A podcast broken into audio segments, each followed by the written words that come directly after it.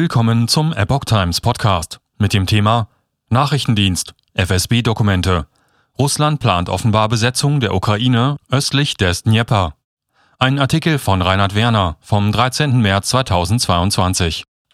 Dem britischen Think Tank Russi zufolge hat Russland die Invasion in der Ukraine auf eine Stimmungsanalyse des FSB gegründet. Es zeichne sich ab, dass der Kreml die militärische und administrative Kontrolle über Kiew und die Gebiete östlich des Dnieper anstrebt. Der in Großbritannien ansässige Think Tank Russi ist eigenen Angaben zufolge in den Besitz interner Dokumente des russischen FSB gelangt. Diesen zufolge habe der Nachrichtendienst im Vorfeld der Invasion in der Ukraine Daten über die Stimmungen in der Bevölkerung gesammelt. Diese könnten in der strategischen Planung der Offensive und der weiteren Entscheidungsfindung im Kreml eine bedeutende Rolle spielen, insbesondere vor dem Hintergrund der unerwarteten großen Widerstandsbereitschaft in der Ukraine. Vertrauen nur in Armee und lokale Verwaltungen intakt. Die Daten, die der Analyse zugrunde lagen, ließen den Kreml davon ausgehen, dass die Ukraine ein fruchtbarer Boden für Subversion sei Anfang Februar war ein erheblicher Teil der ukrainischen Bevölkerung pessimistisch bezüglich ihrer Zukunft und apathisch gegenüber der Politik insgesamt. Die Ukrainer misstrauten mit großer Mehrheit ihren Politikern, Parteien, Institutionen und klagten über Inflation und stetig steigende Lebenshaltungskosten.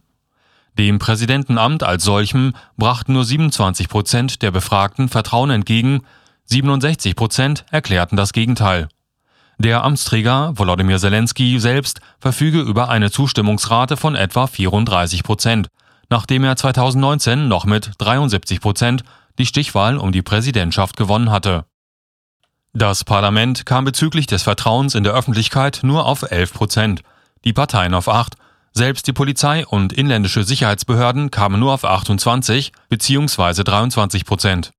Immerhin gaben 68 Prozent der Befragten an, der Armee zu vertrauen. Auf mehr als 40 Prozent kamen auch die Veteranen sowie regionale und lokale Verwaltungen. Im Fall einer ausländischen Invasion gaben 40 Prozent der Befragten an, keinen militärischen oder sonstigen Widerstand leisten zu wollen. Der Kirche vertrauen immerhin mehr als die Hälfte der Befragten.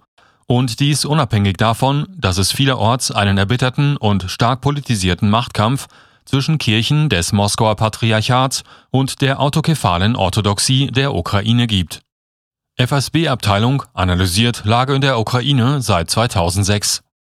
Mit der Analyse der Daten betraut sei das neunte Direktorat der fünften Abteilung des russischen Nachrichtendienstes FSB gewesen. Diese Abteilung des früheren KGB ist mit der Beobachtung und Lageanalyse der Nachbarländer der Russischen Föderation betraut.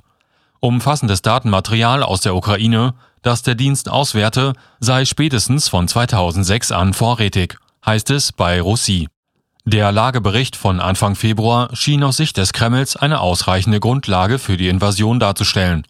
Präsident Wladimir Putin sprach in Redebeiträgen im Vorfeld des Angriffs immer wieder die Missstände in der Ukraine und die Frage der Verantwortung der Regierung dafür an. Zudem dürfte es das Kalkül des Kremls gewesen sein, durch eine schnelle militärische Entscheidung und die zügige Ausschaltung der ukrainischen Armee das Vertrauen der Bürger in diese noch am meisten wertgeschätzte Institution zu untergraben. Diese Erwartung scheint sich zumindest bis dato nicht erfüllt zu haben. Unterschiedliche Bereitschaft zum Arrangement. Andererseits geben die aufgeschlüsselten Daten auch ein differenziertes Lagebild bezüglich der Bereitschaft in der Ukraine ab, sich mit einer möglichen Besatzung durch Russland zu arrangieren. Im Süden und Osten gaben deutlich mehr Befragte an, sie würden im Falle eines Krieges sich anpassen und überleben als in den übrigen Landesteilen. Dies gelte insbesondere dann, wenn die fremden Autoritäten Versorgung und einen angemessenen Lebensstandard gewährleisten könnten. Sollte es Russland gelingen, in Kiew eine Satellitenregierung mit eigenen Politikern und Parteien einzusetzen, würde die Bevölkerung im Süden und Osten den vorhergehenden kaum nachtrauern.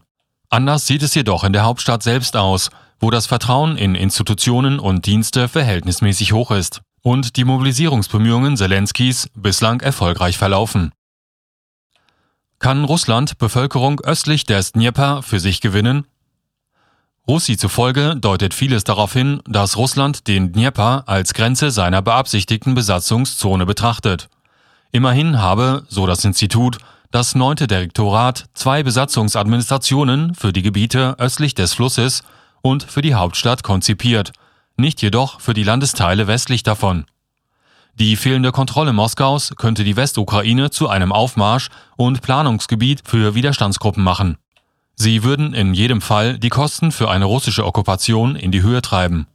Ob Russland in der Lage sein würde, die misstrauische Bevölkerung östlich des Dnieper auf seine Seite zu bringen, hinge davon ab, inwieweit es dem Kreml in glaubwürdiger Weise gelinge, bestehende korrupte Institutionen abzusetzen und durch funktionierende zu ersetzen die Sicherheit und Lebensstandard besser garantieren könnten. Die bisherige Erfahrungen aus den von Separatisten kontrollierten Gebieten des Donbass weckten jedoch Skepsis bezüglich der tatsächlichen Fähigkeiten Russlands, aus den Analysen die adäquaten Konsequenzen zu ziehen